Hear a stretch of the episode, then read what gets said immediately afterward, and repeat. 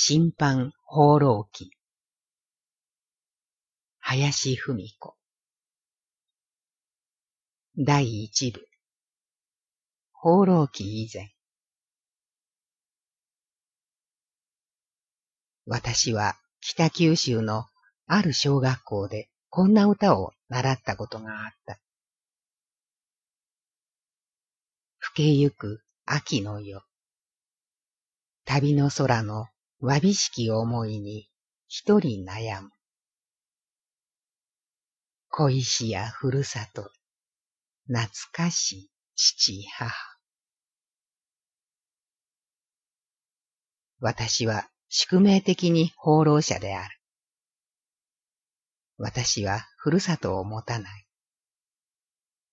父は四国の伊予の人間で、太物の行商人であった。母は九州の桜島の温泉宿の娘である。母は他国者と一緒になったというので、鹿児島を追放されて、父と落ち着き場所を求めたところは、山口県の下関というところであった。私が生まれたのは、その下関の町である。故郷に入れられなかった両親を持つ私は、従って旅がふるさとであった。それゆえ、宿命的に旅人である私は、この恋しやふるさとの歌を随分わびしい気持ちで習ったものであった。八つの時、私の幼い人生にも暴風が吹きつけてきたのだ。若松で呉服物の競り売りをして、かなりの財産を作っていた父は、長崎の沖の天草から逃げてきた浜という芸者を家に入れていた。雪の降る旧正月を最後として、私の母は八つの私を連れて父の家を出てしまったのだ。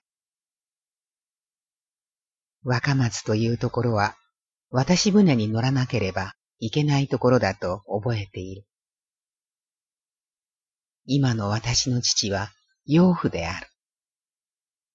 この人は岡山の人間で実直すぎるほどの昇進さと、アブノーマルな山っ気とで人生の半分は苦労でうずもれていた人だ。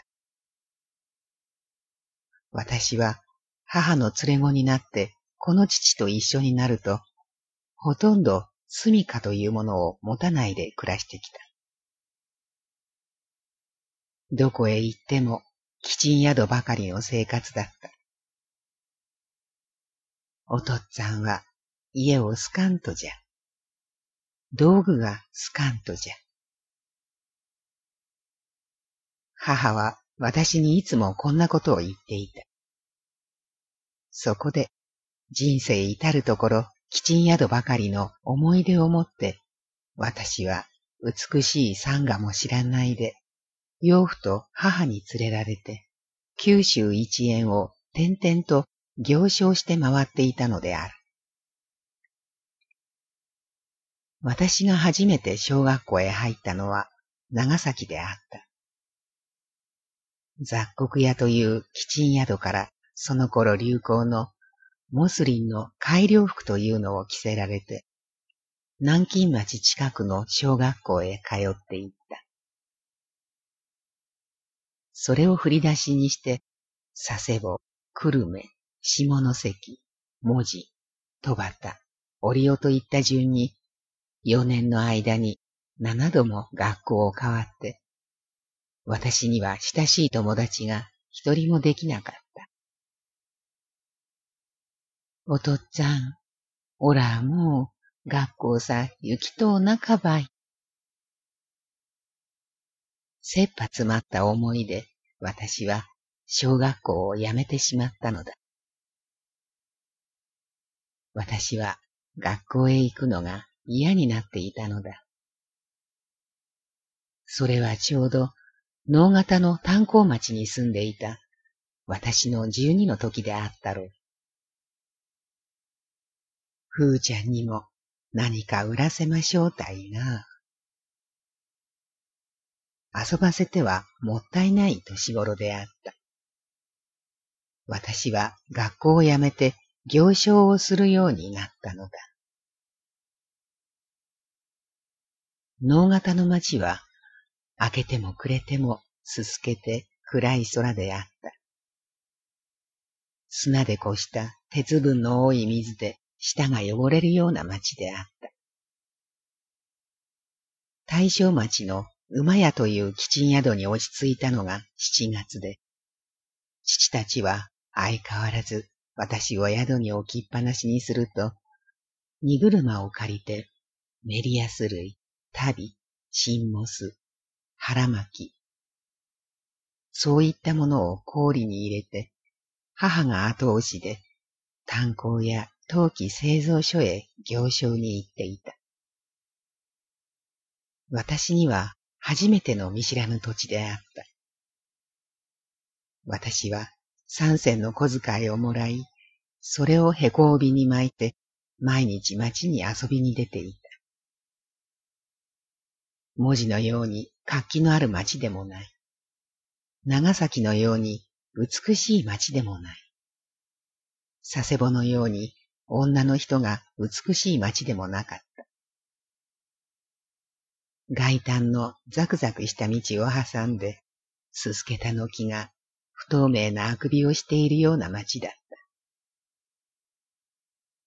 駄菓子屋、うどん屋、くず屋、貸し布団屋。まるで荷物列車のような町だ。その店先には、街を歩いている女とは正反対の、これはまた不健康な女たちが、尖った目をして歩いていた。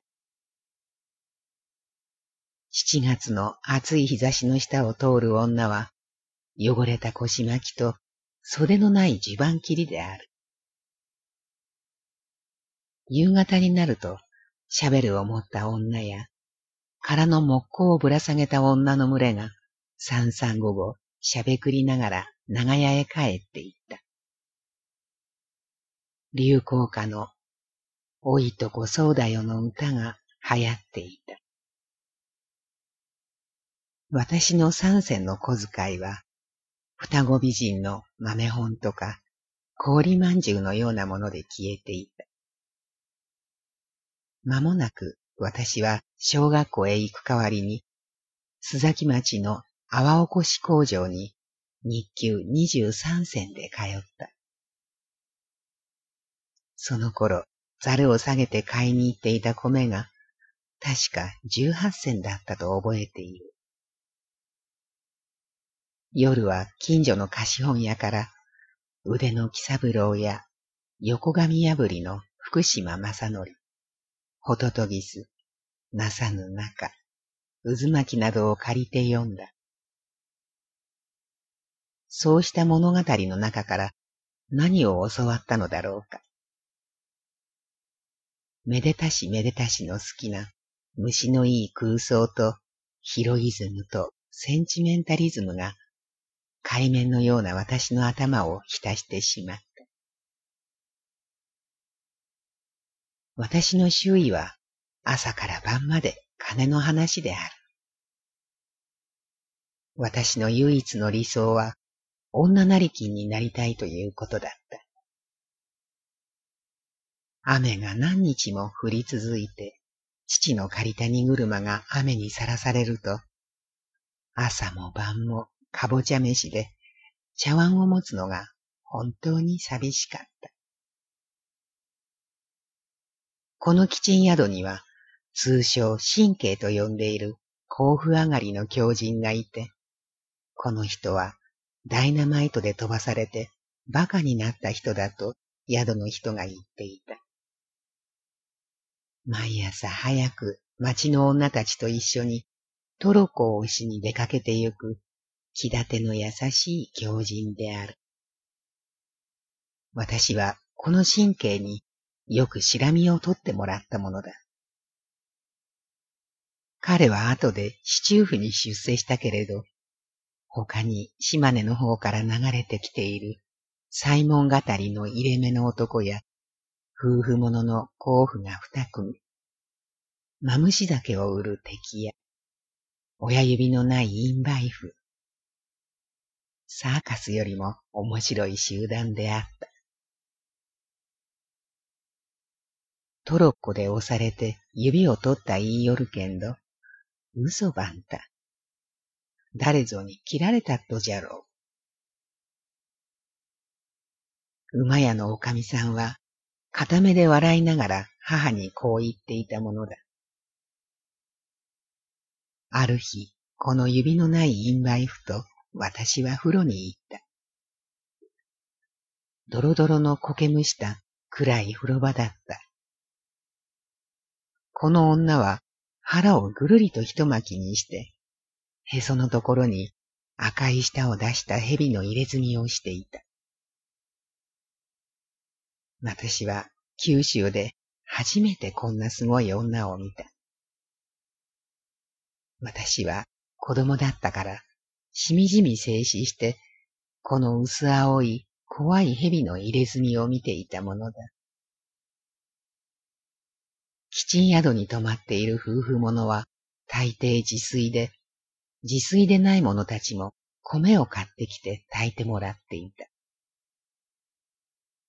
宝禄のように焼けた熱い能型の街角に、その頃、カチューシャの絵看板が立つようになった。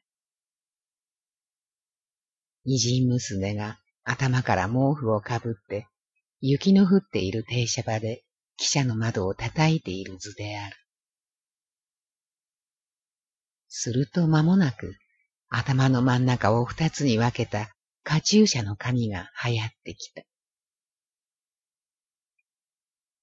カチューシャかわいや、別れの辛さ。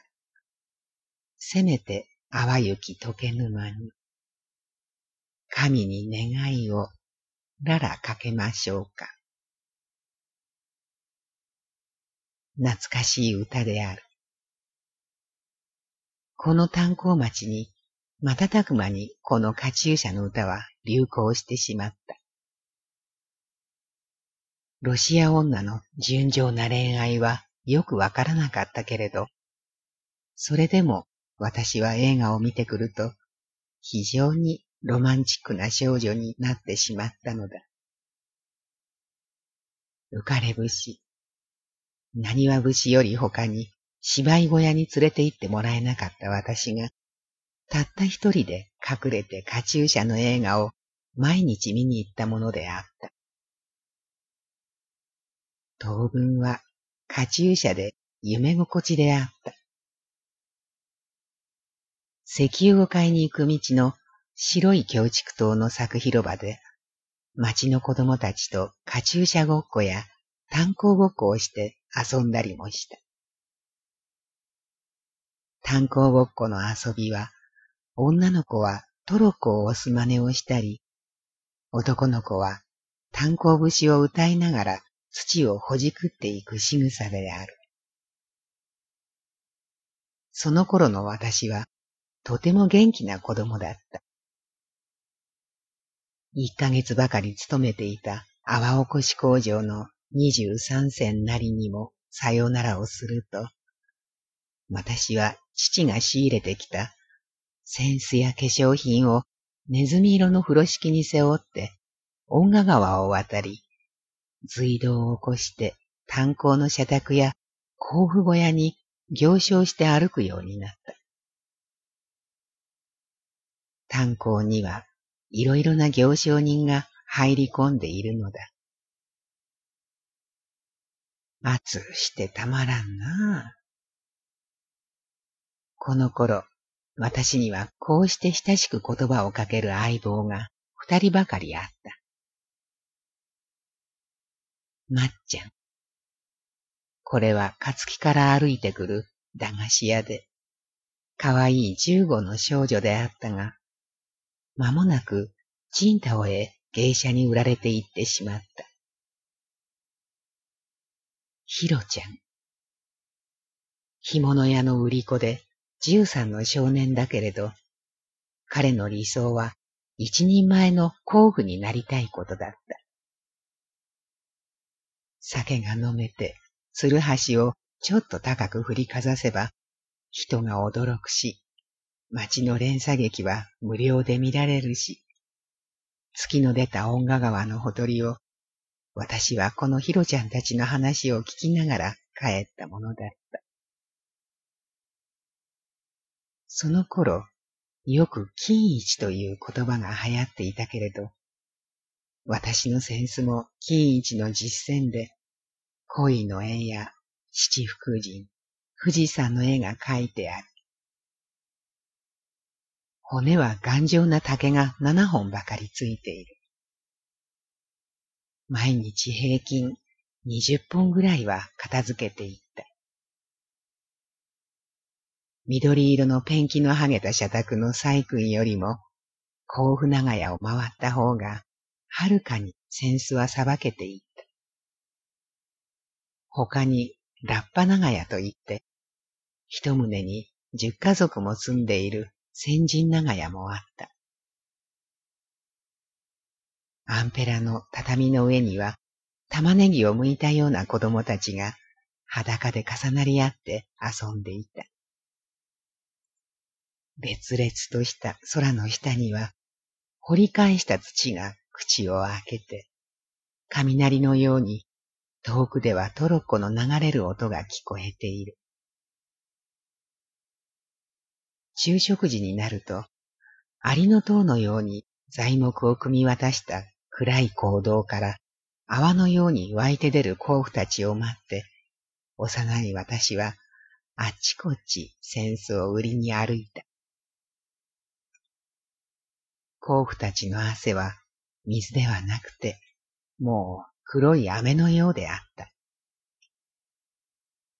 今自分たちが掘り返した石炭土の上にごろりと横になると、バクバク、まるで金魚のように空気を吸ってよく眠った。まるでゴリラの群れのようだった。そうしてこの静かな景色の中に動いているものといえば、胸を流れていく昔風な木工である。昼食が終わると、あっちからもこっちからもカチューシャの歌が流れてきている。やがて夕顔の花のようなカンテラの明かりが薄い光で血を張っていくと、けたたましいサイレンの音だ。国を出るときゃ玉の肌。何でもない歌声ではあるけれど、もうもうとした石炭土の山を見ていると、なんだか子供心にも切ないものがあった。扇子が売れなくなると、私は一つ一銭のアンパンを売り歩くようになった。炭鉱まで小一里の道のりを、よく休み休み、私はアンパンをつまみ食いしていったものだ。父はその頃、商売上のことから甲府と喧嘩をして、頭をぐるぐる手ぬぐいで巻いて宿にくすぼっていた。母は多賀神社のそばでバナナの露店を開いていた。無数に駅から流れてくるものは甲府の群れである。一山いくらのバナナは割によく売れていった。アンパンを売りさばいて母のそばへカゴを置くと、私はよく多賀神社へ遊びに行った。そして、大勢の女や男たちと一緒に、私も馬の銅像に祈願を込めた。いいことがありますように。多賀さんの祭りには決まって雨が降る。多くの露天商人たちは駅のひさしや多賀さんの境内を行ったり来たりして雨空を見上げていたものだった。10月になって山にストライキがあった。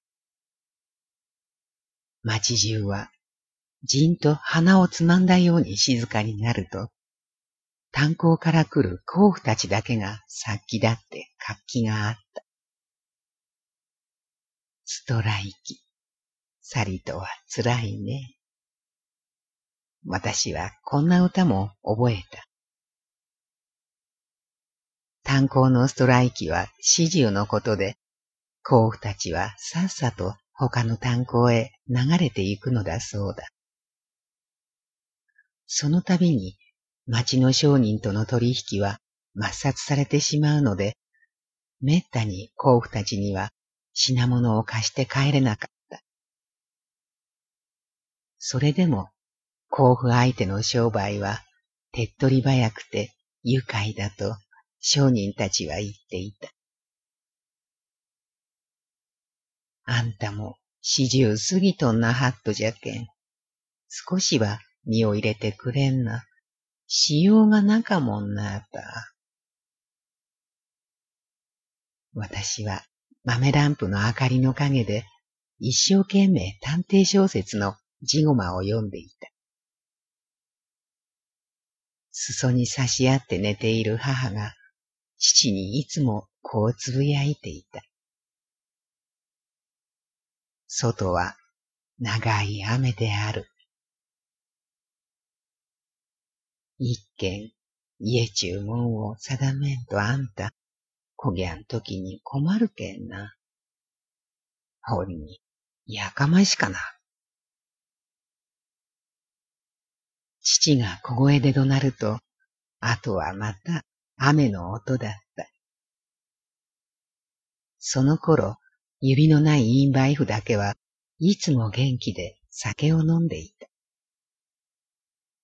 戦争でも始まるとよかな。このインバイフの持論はいつも戦争の話だった。この世の中がひっくり返るようになるといいと言った。炭鉱にうんと金が流れてくるといいと言っていた。あんたはほんまによか生まれつきな。母にこう言われると、指のないインバイフは、おっかさんまでそぎゃんを思うとんなはると。彼女は窓から何か投げては寂しそうに笑っていた。二十五だと言っていたが、労働者上がりらしいプチプチした若さを持っていた。十一月の声のかかる時であった。黒崎からの帰り道、父と母と私は大声で話しながら軽い荷車を引いて暗い恩賀川の堤防を歩いていた。おっかさんもお前も車へ乗れや。まだまだ遠い池に歩くのはしんどいぞ。母と私は荷車の上に乗っかると、父は元気のいい声で歌いながら私たちを引いて歩いた。秋になると星がいくつも流れていく。もうじき町の入り口である。後ろの方から、おっさんよと呼ぶ声がした。渡り歩きの甲府が呼んでいるらしかった。父は荷車を止めて、なんぞとこうした。二人の甲府が這いながらついてきた。二日も食わないのだという。逃げてきたのかと父が聞いていた。二人とも先人であった。折尾まで行くのだから金を貸してくれと何度も頭を下げた。父は黙って五十銭銀貨を二枚出すと一人ずつに握らせてやった。包みの上を冷たい風が吹いていく。ぼうぼうとした二人の先人の頭の上に星が光っていて、妙にガクガク私たちは震えていたが、二人とも一円もらうと、私たちの車の後ろを押して、長いこと黙って町までついてきた。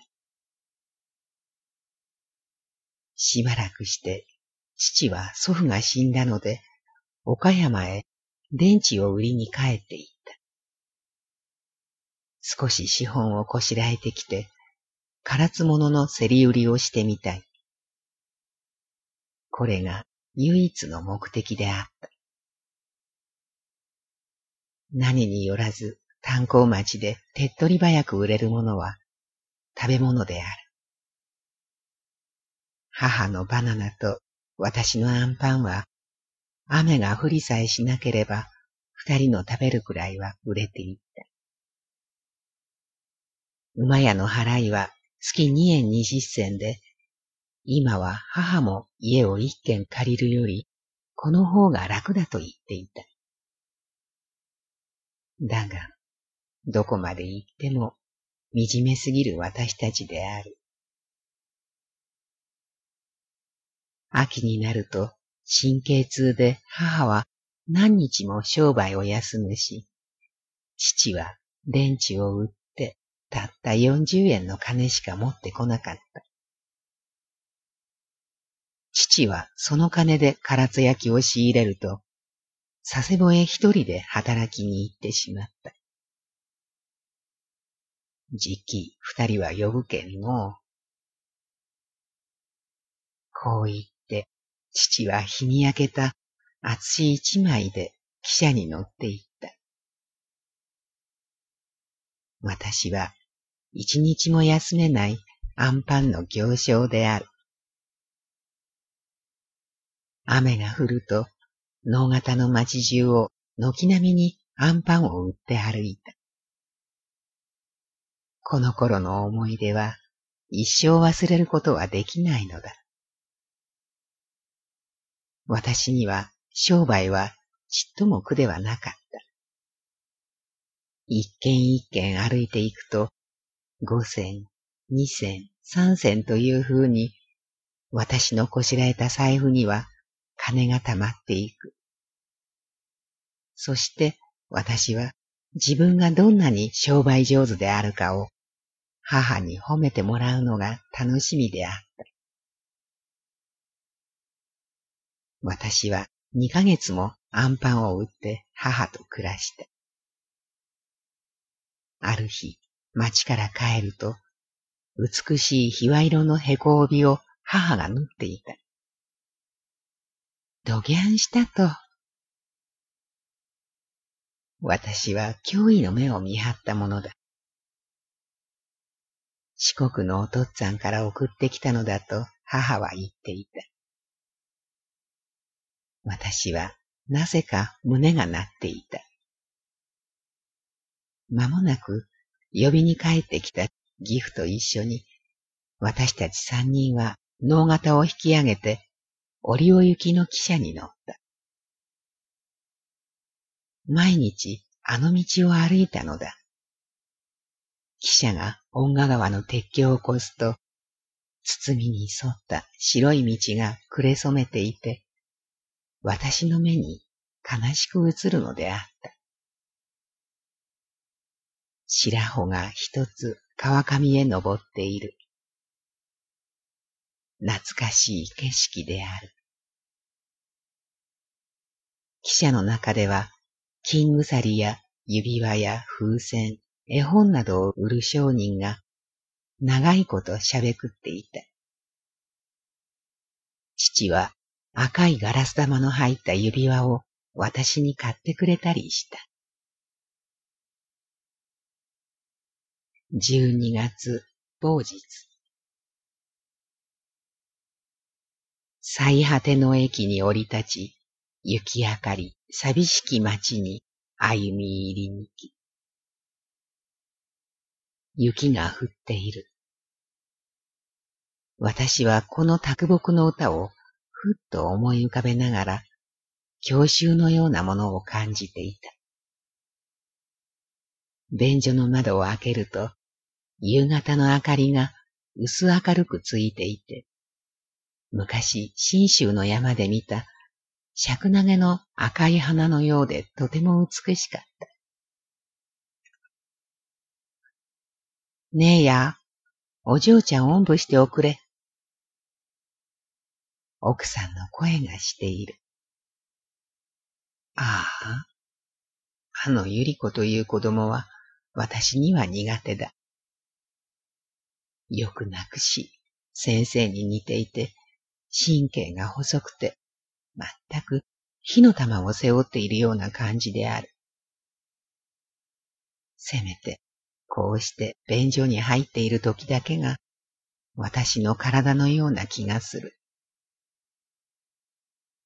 バナナにうなぎ、とんかつにみかん。思いっきりこんなものが食べてみたいな。気持ちが貧しくなってくると、私は妙に落書きをしたくなってくる。とんかつにバナナ。私は指で壁に書いてみた。夕飯の支度のできるまで赤ん坊をおぶって廊下を何度も行ったり来たりしている。修行師の家へ来て今日で一週間余りだけれど、先の目標もなさそうである。ここの先生は、日に幾度もはしご段を登ったり降りたりしている。まるでツカネズミのようだ。あの神経には全くやりきれない。ちゃんちんこいちゃん、よく眠ったかい。私の肩を覗いては、先生は安心をしたように、人人場所を利用して二階へ上がっていく。私は廊下の本箱から今日はチェーホフを引っ張り出して読んだ。チェーホフは心のふるさとだ。チェーホフの吐息は、姿はみんな生きて黄昏の私の心に何かブツブツものを言いかけてくる。柔らかい本の手触り。ここの先生の小説を読んでいると、もう一度チェーホフを読んでもいいのにと思った。京都のお女郎の話なんか、私には縁遠い世界だ。夜。家政婦のお菊さんが台所で美味しそうな五目寿司をこしらえているのを見て、とても嬉しくなった。赤ん坊をお風呂に入れて、ひと静まりすると、もう十一時である。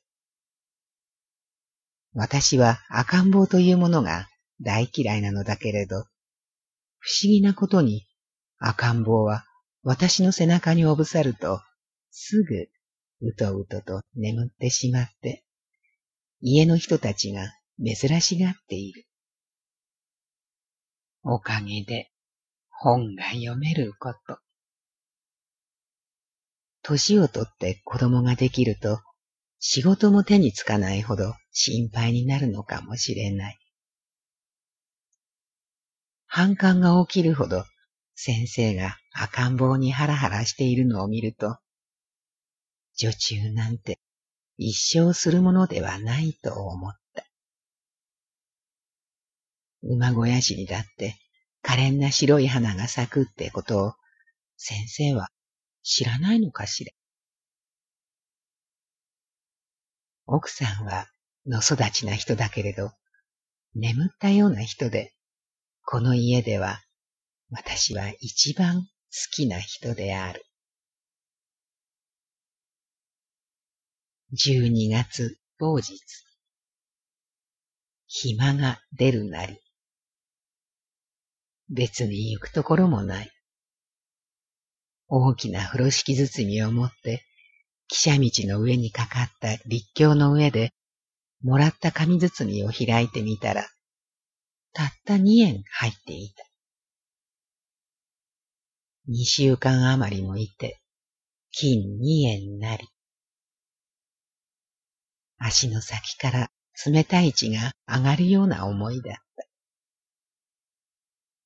ぶらぶら大きな風呂敷包みを下げて歩いていると、なんだかザラザラした気持ちで何もかも投げ出したくなってきた。通りすがりに青い瓦吹きの文化住宅の貸し屋があったので入ってみる。庭が広くてガラス窓が12月の風に磨いたように冷たく光っていた。疲れて眠たくなっていたので、休んでいきたい気持ちになり、勝手口を開けてみると、錆びた缶詰の缶からがゴロゴロ散らかっていて、座敷の畳が泥で汚れていた。昼間の空き家は寂しいものだ。薄い人の影があそこにもここにも佇んでいるようで、寒さがしみじみと答えてくる。どこへ行こうというあてもないのだ。二円ではどうにもならない。はばかりから出てくると、荒れ果てた縁側のそばへ、狐のような目をした犬がじっと見ていた。なんでもないんだ。なんでもありやしないんだよ。言い聞かせるつもりで、私は縁側の上へきっと突っ立っていた。どうしようかな。どうにもならないんじゃないの。夜。新宿の朝日町のキチン宿へ泊まった。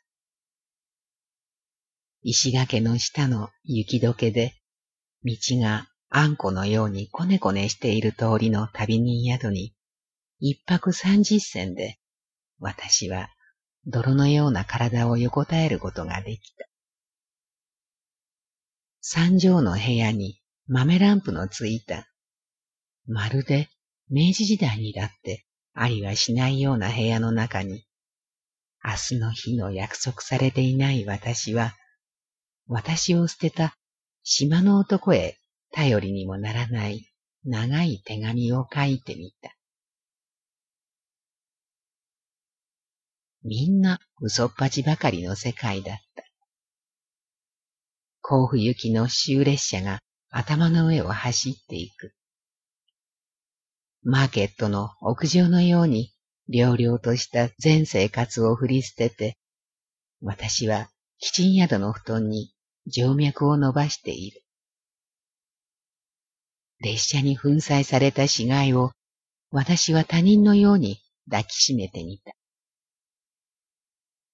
真夜中にすすけた障子を開けると、こんなところにも空があって、月がおどけていた。皆様、さようなら。私は歪んだサイコロになって、また逆戻り。ここは、キチン宿の屋根裏です。私は堆積された旅愁をつかんで、ひょうひょうと風に吹かれていた。夜中になっても人がいつまでも想像しく出入りをしている。すみませんが。そう言ってガタガタの障子を開けて、不意に胃腸返しに行った女が乱暴に私の薄い布団に潜り込んできた。すぐその後から大きい足音がすると、帽子もかぶらない薄汚れた男が細めに障子を開けて声をかけた。おい、お前、起きろ。やがて、女が一言二言、何かつぶやきながら廊下へ出て行くと、パチンと頬を殴る音が続けざまに聞こえていたが、やがてまた、外は不気味な汚水のようなバクバクとした静かさになった。女の乱していった部屋の空気がなかなか静まらない。今まで何をしていたのだ？原石はどこへ行く？年は？両親は？薄汚れた男がまた私の部屋へ入ってきて、鉛筆を舐めながら私の枕元に立っているのだ。お前はあの女と知り合いか？いいえ、不意に入ってきたんですよ。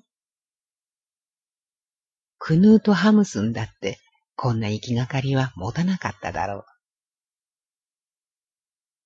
刑事が出て行くと、私はのびのびと手足を伸ばして、枕の下に入れてある財布に触ってみた。